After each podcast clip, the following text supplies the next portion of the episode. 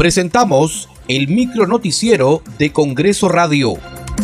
¿Cómo están? Les saluda Danitza Palomino. Hoy es lunes 9 de mayo del 2022. Estas son las principales noticias del Parlamento Nacional.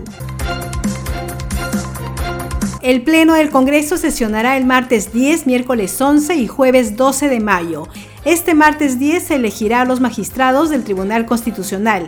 En tanto, el miércoles 11 se interpelará al ministro del Interior Alfonso Chávarri y el jueves 12 se hará lo propio con el presidente del Consejo de Ministros Aníbal Torres, el ministro de Energía y Minas Carlos Palacios y la ministra de Trabajo y Promoción del Empleo Betsy Chávez.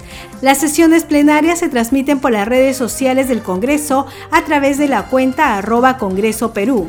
También se transmiten por el canal y la radio del Parlamento.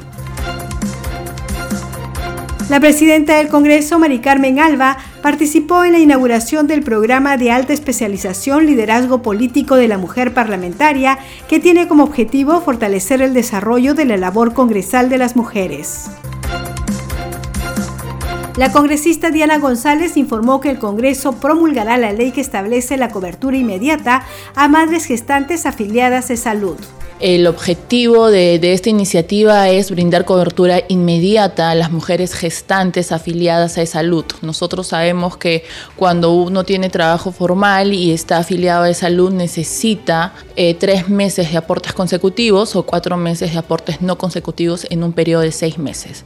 Para el caso de las mujeres gestantes, lo que nosotros hemos solicitado es que la cobertura sea inmediato, es decir, que este periodo de carencia no sea exigido, de tal manera que las mujeres gestantes puedan atenderse desde el día 1 de la concepción.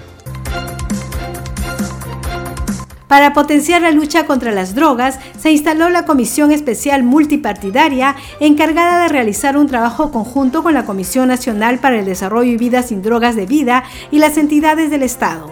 La comisión estará presidida por el congresista Elvis Vergara.